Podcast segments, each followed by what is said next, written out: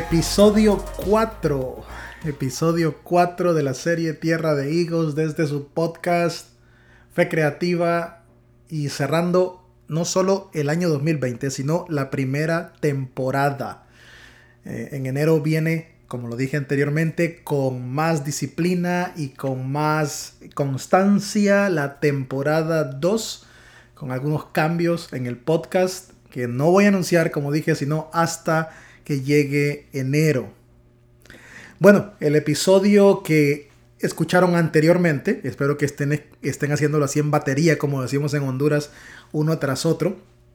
El episodio que, que escucharon anteriormente se llamaba Muerte. Y espero de todo corazón que haya sido revelador y liberador para muchos de ustedes. Para mí, en la preparación y también en lo que ya hace años vengo compartiendo sobre ese tema, lo ha sido. Aunque debo reconocer y, obviamente ser honesto con ustedes, eh, la muerte es un tema difícil en cualquiera de sus facetas, no solamente la muerte física, el, partir de la tierra o que alguien que tú quieres parta es, es, difícil, pero también morir en otras cosas creo que es hasta más difícil. O sea, morir ya aquí, como dice uh, Richard Rohr, morir antes de morir. Creo que eso es aún más difícil, porque nos aferramos demasiado a las cosas y, y es un reto para todos. Así que estamos juntos en este proceso y sé que un episodio de un podcast puede ser revelador, puede ser algo que te muestre cosas que no habías visto antes, pero quizás solo es el principio de los procesos de vida que tenemos que a enfrentar y que tenemos que asimilar. Cierro el año, la temporada de este podcast Fe Creativa con el último capítulo de Tierra de Higos, la serie, y este tiene por nombre Frutos. Frutos. Y si tú eres de los que va leyendo las historias o la lee antes, es más, haz una pausa en este momento, ya, ahora, haz una pausa para que puedas leer Mateo 26 del 6 al 13, si quieres. Mateo 26 del 6 al 13. A Marcos 14 del 3 al 9. Lo repito porque hay gente que apunta. Marcos 14 del 3 al 9. Y Juan 12 del 1 al 11. Entonces voy a usar, voy a mezclar las historias que aparecen ah, en esos textos para la lección de hoy o para la última lección de hoy, mejor dicho. Ah, varias cositas ocurren aquí, varias, varias cositas, pero voy a, concentrarme en, en dos, dos, dos cosas. Wow, es que estoy todavía impresionado que ya estamos cerrando el 2020 y justo, justo, justo con un episodio como este.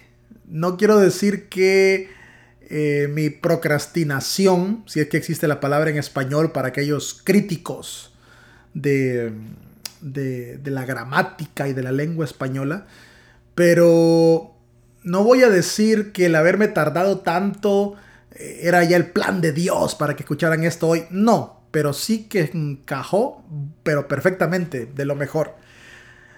Y prepárense porque la temporada 2 viene con todo. Si algunos salieron asustados y, ahí todos nerviosos de la temporada 1, prepárense porque la temporada 2 está caliente. Así lo voy a, lo voy a poner. Caliente. Bueno, de estos textos que le mencioné, quiero resaltar dos historias. La primera, la conocen muy bien ustedes, es este relato que ocurre de nuevo en Betania y hoy, por fin, hoy encaja todo. El nombre Tierra de Higos hoy encaja. Este relato que ocurre en Betania, una escena que, está otra vez allí en la casa de María, Marta, Lázaro, em, es la famosa escena cuando María, y, y creo que es algo que, que hablamos ya antes, que ya lo mencionamos antes, em, María unge al Señor. María unge al Señor. Y lo unge con un perfume caro. Hay muchos detalles históricos y de contexto que podríamos mencionar sobre este perfume. El, perfume en sí está hecho de, de hierbas exóticas, probablemente traídas del norte de la India, y es un perfume extremadamente caro. De hecho, se estima que el salario de un año probablemente se acerque al valor del perfume.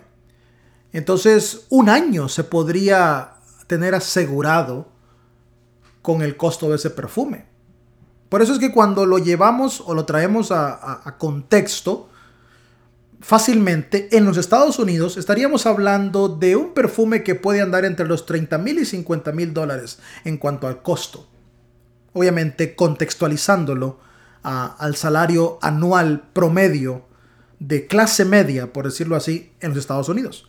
En otros países quizá será menor, quizá estemos hablando de 12 mil dólares, 15 mil dólares, 10 mil dólares, no lo sé.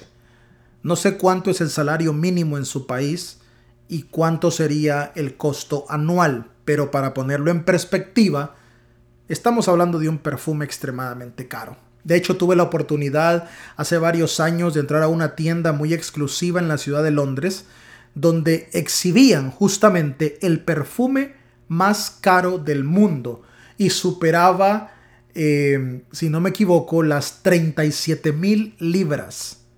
Eh, la moneda eh, en, en, el Reino Unido, ¿no? superaba las 37 mil libras. Eh, caro, caro. De hecho, el acceso al perfume como tal es difícil. Yo recuerdo que fue súper cómico porque estoy viendo el frasco de este perfume y uno de los eh, empleados de la tienda se acerca a mí y andaba, por supuesto, mejor vestido de lo que yo andaba.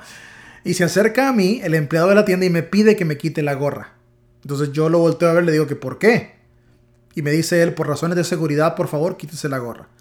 Y cuando vi que no estaba bromeando, me, quité la gorra porque lo que seguía quizá era que me sacaran de la tienda. Pero ahí estaba, el perfume más caro del mundo eh, frente a mí. No, no, no era yo frente al perfume, es el perfume frente a mí. Obviamente no iba a decirle, señor, póngame la muestra, quiero ver cómo huele porque estoy considerando comprarlo. No, no iba a pasar. Pero pienso en la escena del primer siglo con con María derramando este perfume.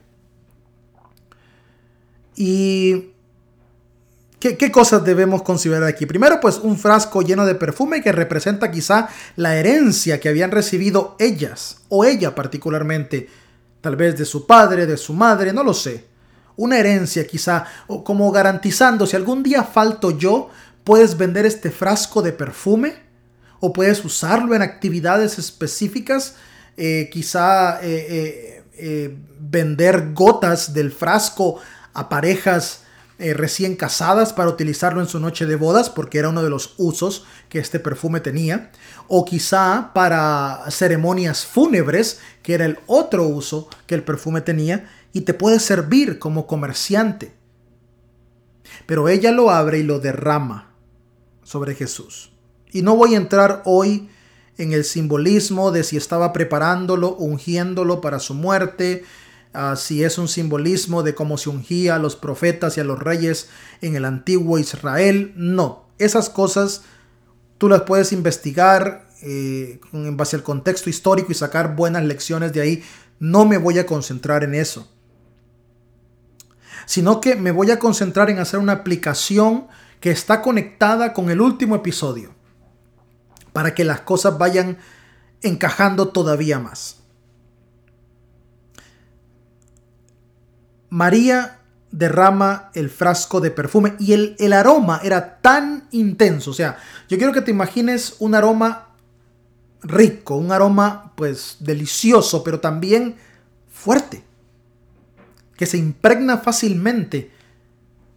Y, eso era el, nardo. Un, un aroma tan, pero tan fuerte, que podía impregnarse y quedar por semanas en la ropa de alguien. Por eso se usaban gotitas. La novia en su noche de boda, gotitas para traer un aroma agradable eh, a, la atmósfera. Eh, lo mismo con los cadáveres que se embalsamaban. Ahora imagínense un frasco entero. ¿Cómo quedó esa casa? Qué curioso, porque Jesús está a punto de morir, por cierto.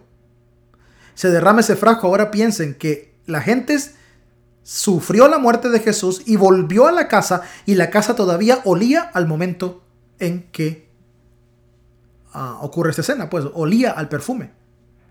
Qué cantidad de recuerdos de Jesús le pudo venir a la mente a María, a Marta y a Lázaro y a los discípulos o a quien sea que volvió a la casa con ellas después de la muerte de Jesús.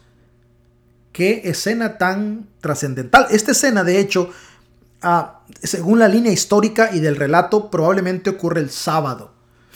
Realmente ocurre el sábado, eh, una semana antes de la muerte de Jesús, de su crucifixión.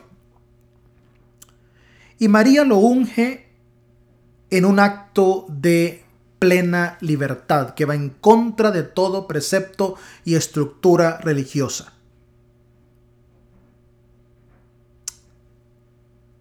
A ella no le importa. Ella sabe a quién tiene frente a sus ojos. Y no le interesa. Y decide llevar el nivel de intimidad a un grado más elevado algo más profundo. Derrama lo más valioso que tiene frente a él, sobre él, a pesar de que era un acto que quizá era considerado indecoroso, inapropiado, fuera de la sana doctrina, dirían los eruditos modernos, fuera de de los actos de reverencia, rompe el molde completamente porque sabe a quién tiene frente. Y es que cuando tú tienes una experiencia real con Dios, los moldes se rompen, aún aquellos dogmas, principios y enseñanzas tradicionales que en tu iglesia te dieron, pero a tu iglesia no le va a gustar. Y te van a decir hereje y te van a tildar de que te has apartado de la sana doctrina y de que eres liberal, pero el que ha tenido una experiencia con Dios sabe que la opinión de los religiosos es irrelevante frente al acto sublime de vivir y disfrutar a Jesús como Él es. María lo hace. Y el aroma que se derrama sobre la atmósfera es simplemente poderoso, poderoso. Y es que la unción no es una doctrina, es una experiencia. Es una unión profunda con el Señor que trasciende cualquier cosa. Y no me refiero a las emociones, porque ese es el problema, ese es el otro extremo en que caemos. Muchos dicen, ah, tal iglesia X o Y es muerta porque no se siente el espíritu. Eso es demasiado vacío, demasiado superficial y demasiado relativo. La gente piensa que, ay, tengo que sentir la presencia de Dios y, que me llene y quiero temblar y llorar y gritar y, y, confunden y piensan que de lo que estoy hablando se refiere a eso. No, no, no, no. Es una experiencia espiritual, una experiencia en tu ser más profunda que eso. Que ni siquiera las emociones pueden explicarla y que muy pocos la han tenido. Pero el que la alcanza, el que la tiene, da todo lo demás por basura. Y entiende que ha abrazado lo divino a un nivel inalcanzable para la mente humana, para la razón y para las emociones. Y eso es el deseo del Señor. ¿Qué tanto abrazaste al Señor este 2020? Fuera de tu conveniencia, porque hay gente que dice, ha sido el año más bendecido de mi vida porque nada me ha faltado. Qué bueno, qué bueno. No ha sido así para la mayor parte de la población del mundo porque el año trajo más miseria para el que ya era miserable. Y yo no puedo centrarme en mi círculo nada más de porque como a mí no me faltó nada, Dios ha sido bueno. Entonces Dios no fue bueno para el que sí le faltó todo. Para el niño que perdió a sus dos padres Ya vivía en extrema pobreza, en miseria, con un tiempo de comida al día y para colmo el coronavirus arrebata a sus dos padres. Su hermana está muriendo de un cáncer terminal en la cama de una casa hecha de cartón, literalmente, con un techo de plástico. En medio de una comunidad donde no hay agua potable, que está lleno de delincuentes y donde lo único que se respira es miseria. Y la pregunta es, ¿no fue Dios bueno para ellos entonces? Pero para ti sí. ¿Por qué contigo sí hay favor divino y por qué con una familia como esta no hay favor divino? Volvemos otra vez a las expectativas que hacemos de Dios y no nos damos cuenta que en realidad son expresiones egoístas como yo estoy bien, yo soy bendecido. Pero se nos olvida que el vecino quizá no ha corrido con la misma suerte. Porque experimentar a Dios no está condicionado, su bondad no está condicionada a lo bien que me vaya o a lo bendecido que yo me considere, sino a la experiencia profunda de la divinidad, que a pesar de que no tengo nada alrededor mío, tengo todo. Y esa experiencia no te la da la religión, la doctrina, ninguna iglesia. Es una experiencia real con Jesús, que va más allá de lo palpable, que va más allá de lo que me han enseñado, y que es simplemente inexplicable. La unción es una experiencia que pocos han vivido pero el que la ha vivido entiende que ya nada importa, porque encontró a Dios, y no lo encontró en los libros, en los sermones o en la Biblia misma. Lo encontró dentro de sí, donde siempre estuvo. Y quiero repetirlo, es que la unción no es mero conocimiento, es una experiencia. Por eso hay gente llena de tanta información, pero con poca transformación. Hay teólogos, biblistas, filósofos, ateos, científicos, todos peleándose por quién tiene la razón. Pero ninguno puede ver en su interior lo que realmente importa. Que lo divino está más presente de lo que creíamos y a veces no son los ojos carnales, físicos, los que son capaces de verlo. Y aquí hay una cosa que quiero, que quiero decirte. El aroma del frasco de perfume no puede brotar a no ser que el frasco se rompa no habrá aroma que se impregne en tu vida y en tu realidad hasta que el frasco no se rompa. El aroma jamás saldrá de un frasco sellado, por lo tanto el frasco debe romperse. Y cuando el frasco se rompe, hay muerte, hay dolor, hay sufrimiento, pero esa ruptura brota el aroma. Por eso es que las crisis sacan lo mejor de mí. No me orgullo ni que ahora sí ya van a ver, ahora voy con todo. No, es que la crisis me rompe para que el aroma divino, a lo cual el apóstol Pablo llama el aroma de Cristo, salga de mí. Amigo, amiga, hermano, hermana, si el 2020 te rompió, fuiste el más bendecido de todos. La gente dice, ay, fue el año con más sueños, con más cosas que cumplí. Qué bueno, te felicito, no lo desmerito y, y, pienso que sí. Pienso que hay bendición en lo que dices.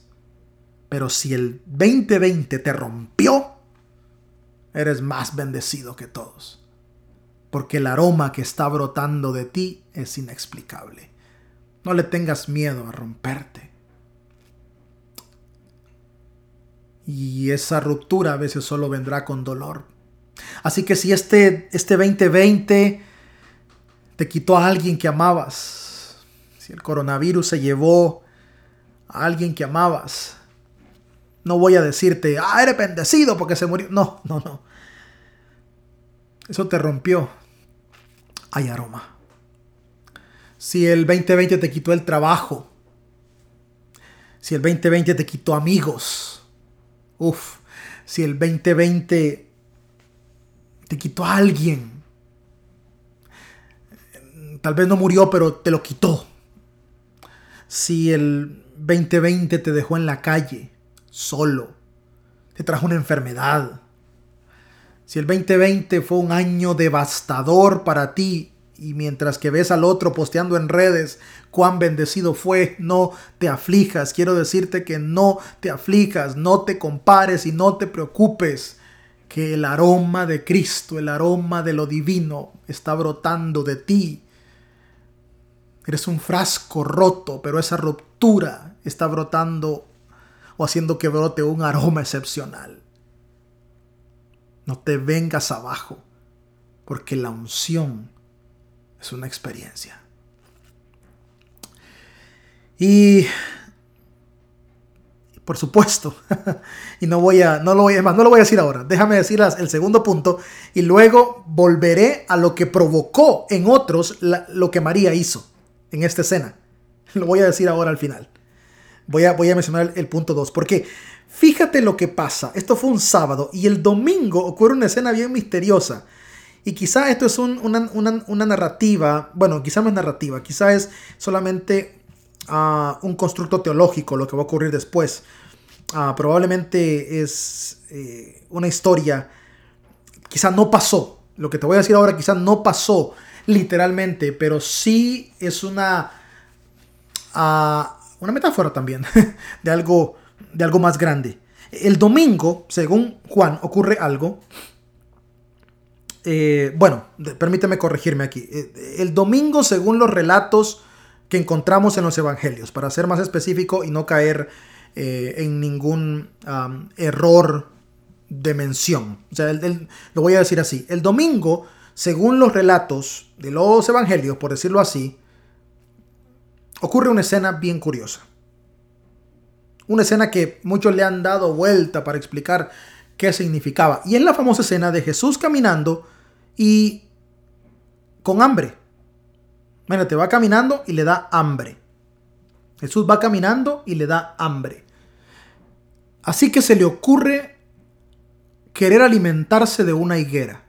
Una higuera que no tenía fruto y por consiguiente a Jesús lo indigna y maldice a la higuera para que ya no tenga fruto. Pues yo me he hecho miles de preguntas con esta historia de, o sea, ¿Qué culpa tiene un árbol que no da fruto? O sea, no dio fruto, no dio fruto. ¿Cuántos árboles en tu patio no dan fruto y tú no te paras a maldecirlos? Además, eh, estudios han comprobado el poder de nuestras palabras hacia las plantas. Si no te habías percatado, estudios científicos han comprobado que nuestras palabras, la forma en que nos dirigimos hacia las plantas, tiene poder. Por lo tanto, Jesús se para y le dice, te maldigo, no vas a dar más fruto. Pobrecita la planta. O sea, si nadie le regaba, si no era, bueno, no sé si tenía dueño, yo no sé. Pero la higuera fue maldecida por Jesús. ¿Por qué? ¿Te, has preguntado por qué? Yo sí, yo me lo he preguntado siempre y siempre he dicho, esta historia no tiene sentido. Hasta que entiendo hasta que entiendo que no se está refiriendo a la higuera. Que el relato de la higuera simplemente es una forma de ilustrarme algo más interesante. Algo más interesante. ¿Qué es lo que ve Jesús aquí con la higuera? Escúchame esto. ¿Qué es lo que ve Jesús con la higuera? La ve cubierta de hojas. Y lo que precede al fruto cuando hablamos de la higuera o de los higos, yo crecí con un árbol de higo atrás eh, de mi casa y yo sabía que había higos cuando había hojas. Si estaba pelón, así decimos en Honduras, el, árbol, el palo, así decimos en Honduras, no tiene hojas. Entonces no hay temporada de fruto, pero cuando la hoja brota, el fruto está. Yo no puedo ver el fruto, no puedo ver el higo a no ser que me acerque, porque la, la hoja lo cubre, pero el que tenga hojas es un indicador de que el fruto está. Así que la higuera severo largo tiene hojas, es un indicador de que hay fruto, pero cuando se acerca la gente, cuando se acerca a Jesús, resulta que no hay fruto. No hay fruto. Por lo tanto, hay un problema. Para empezar, cuando este relato ocurre, no era temporada de, higos. Y no es temporada de higos, pero la higuera tiene hojas. Hmm, qué contradicción. Desde ahí ya vemos que es una ilustración. Desde ahí vemos que es una mera ilustración para enseñarnos algo. ¿Qué nos enseña? Que esta es una higuera mentirosa. Una higuera que da falso testimonio. Una higuera que se vende como cargada de fruto porque está llena de hojas, pero que no tiene fruto.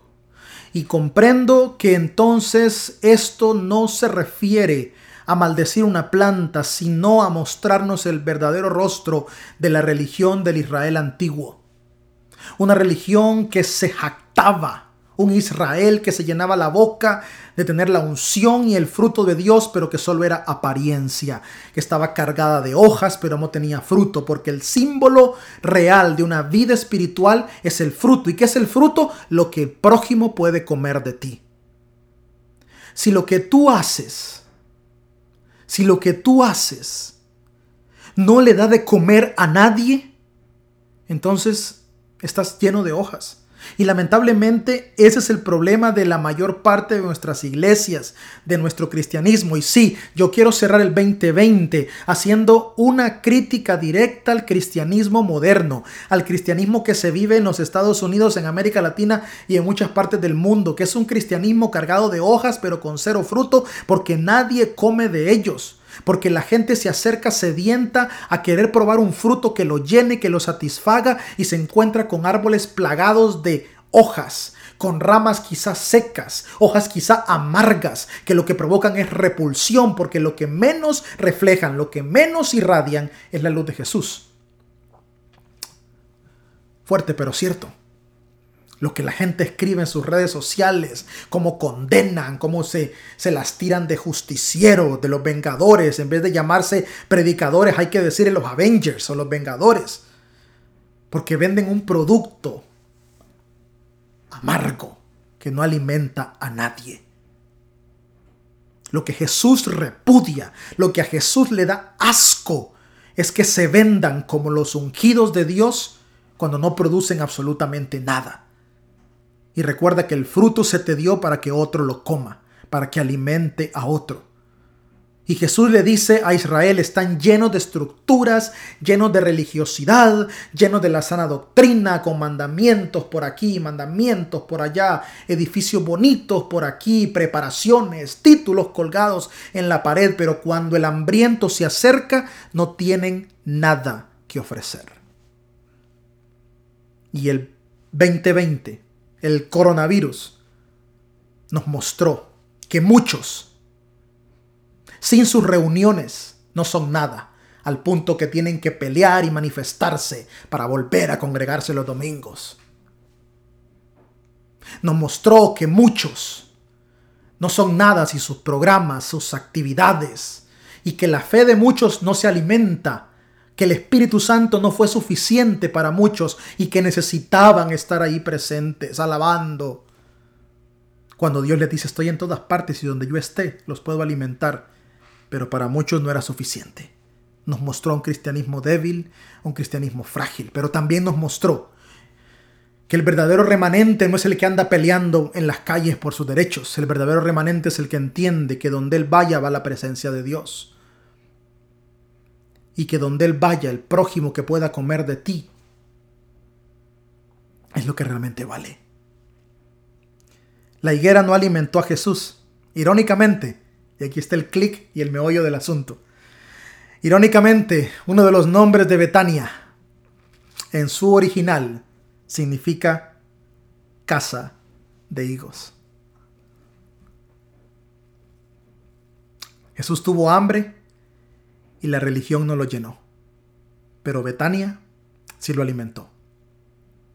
con relaciones verdaderas, con amigos sinceros, con presencia auténtica, con verdadera comunidad, con unidad, disfrutando lo divino el uno del otro, viendo a Dios en los ojos del otro, viendo a Dios en los errores aún del otro y en sus virtudes, viendo a Dios en lo cotidiano, viendo a Dios en la escena de una mujer que se enoja porque su hermana no le colabora, viendo a Dios en la escena de un perfume derramado, viendo a Dios en la muerte de un amigo, viendo a Dios en las tareas diarias.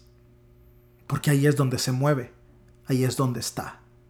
No en los templos, no en las estructuras, no en las denominaciones, no en los servicios de adoración, no en las liturgias, no en los instrumentos o en las mejores voces o en los sermones de los super predicadores relevantes.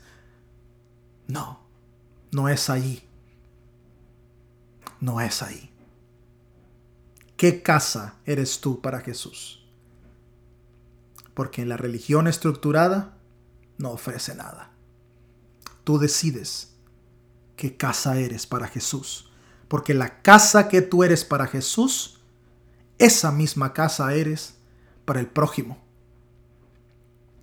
Por eso hay casas que están más llenas que otras. Y no me refiero a números, no me refiero a edificios. Me refiero a que hay corazones que están siendo alimentados por Dios donde menos tú te lo esperas. ¿Qué casa eres para Jesús? Y cierro con esto. ¿Te acuerdas que te dije que la reacción de María iba a provocar algo? Bueno, pues en los evangelios la combinación de relatos. Nos dice que el que se quejó fue Judas. ¿Y cuáles fueron las palabras de Judas? ¡Qué desperdicio! Un momento. ¿Cómo alguien puede pensar que ungir al maestro puede ser un desperdicio? Es que el que tiene sesgo no podrá ver a Dios moviéndose en ti, porque cree que Dios solo se puede mover de la forma que él conoce. Por lo tanto, su única herramienta será etiquetarte, criticarte y ponerte en una categoría donde eres malo, porque solo él o ella pueden ser buenos. Lo que he llamado en otras de mis enseñanzas el espíritu de Mical, el espíritu crítico, el que apunta desde afuera sin saber la experiencia que se vive dentro. El que decide ser diferente debe enfrentar la crítica de aquel que pretende tener a Dios encasillado a su límite, aún en nombre de la Biblia, aún citando muchos textos, aún pensando que está en la iglesia verdadera y cree que tú ya no. Cuánta tristeza, pero también cuánta realidad.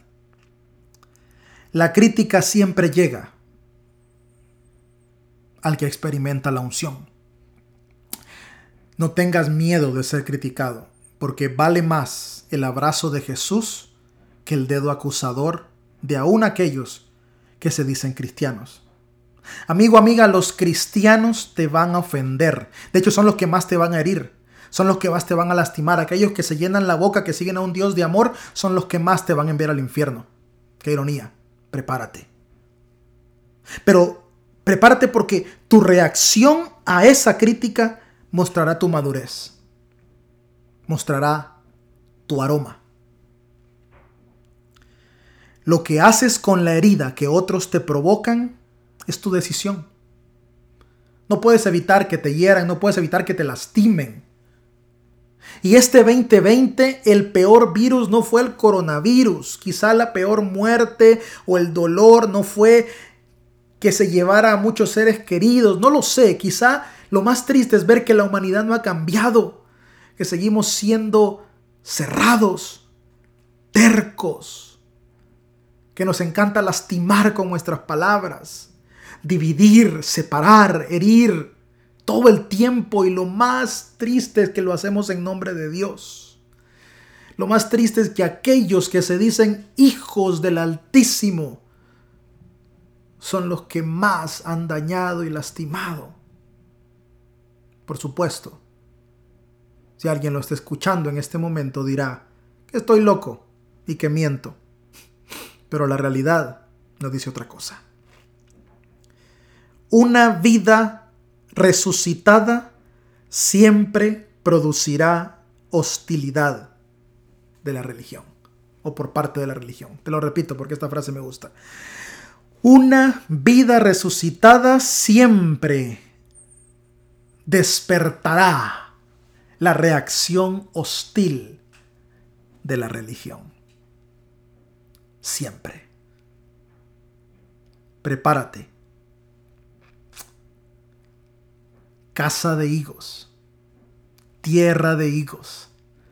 Donde el Señor puede venir y comer. Donde otro puede venir y comer. De hecho, cierro con esta frase de mi amigo, inventor, escritor, teólogo Frank Paola, que dice que al final de todo, no era Jerusalén la estructurada con su templo, su sistema, su religión, sus teólogos y sus académicos. No era el lugar donde Jesús disfrutaba estar. Jesús disfrutaba estar en la sencillez de un pueblo pequeño llamado Betania. Betania era el lugar favorito de Dios en la tierra. Betania es tu corazón. Tú eres la tierra de higos, donde Jesús quiere venir, comer, vivir y disfrutar. Hasta la segunda temporada, que Dios los bendiga muchísimo y les revele y les permita ver la vida desde su perspectiva. Abrazos para todos y todas.